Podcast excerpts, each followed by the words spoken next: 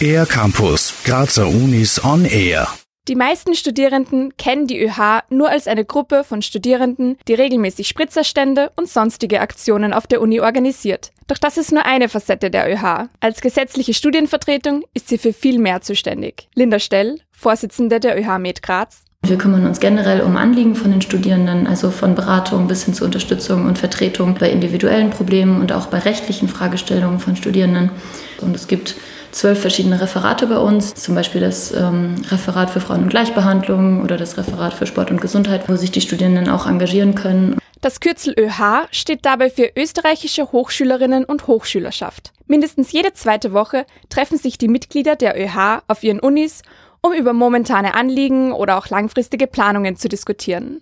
Und das alles komplett freiwillig. In regelmäßigen Besprechungen mit den Rektoren und Rektorinnen, mit den Vorsitzenden von Senat und Universitätsrat und ganz vielen mehr vertreten sie dort die Stimme der Studierenden.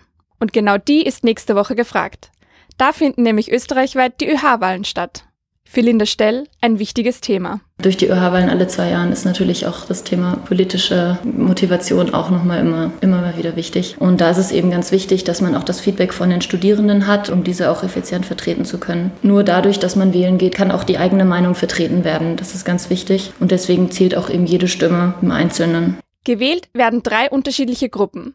Erstens die Studienvertretung, die sich der persönlichen Anliegen der Studierenden annimmt. Dann zweitens die Hochschulvertretung, die sich um Herausforderungen, die die gesamte Uni betreffen, kümmert. Und drittens die Bundesvertretung, die sich um die Anliegen aller österreichischen Studierenden sorgt. Die ÖH ist also doch mehr als nur Spritzerstand und Co. Und trotzdem liegt die Wahlbeteiligung bei den ÖH-Wahlen im Durchschnitt nur bei rund 25 Prozent. Die ÖH mit Graz versucht dagegen anzukämpfen. Linda Stell. Wir erhoffen uns eine enorme Steigerung, aber mal sehen, wie erfolgreich das wird. Wir haben schon ziemlich viele Programme auf die Beine gestellt, um die Studierenden zu motivieren, zur Wahl zu gehen. Aber zusätzlich hierzu haben wir noch ein Programm, das es Wahlgoodies gibt. Das heißt, jeder, der wählen geht, bekommt auch ein kleines Goodie als Geschenk und einen kleinen Gutschein. Von 27. bis 29. Mai haben Studierende in ganz Österreich Österreich die Möglichkeit, ihre Stimme abzugeben. Weitere Infos zur Wahl gibt es online oder über ein Informationsschreiben im Briefkasten. Und damit deine Interessen im Studium auch vertreten werden können, ist es wichtig, dass du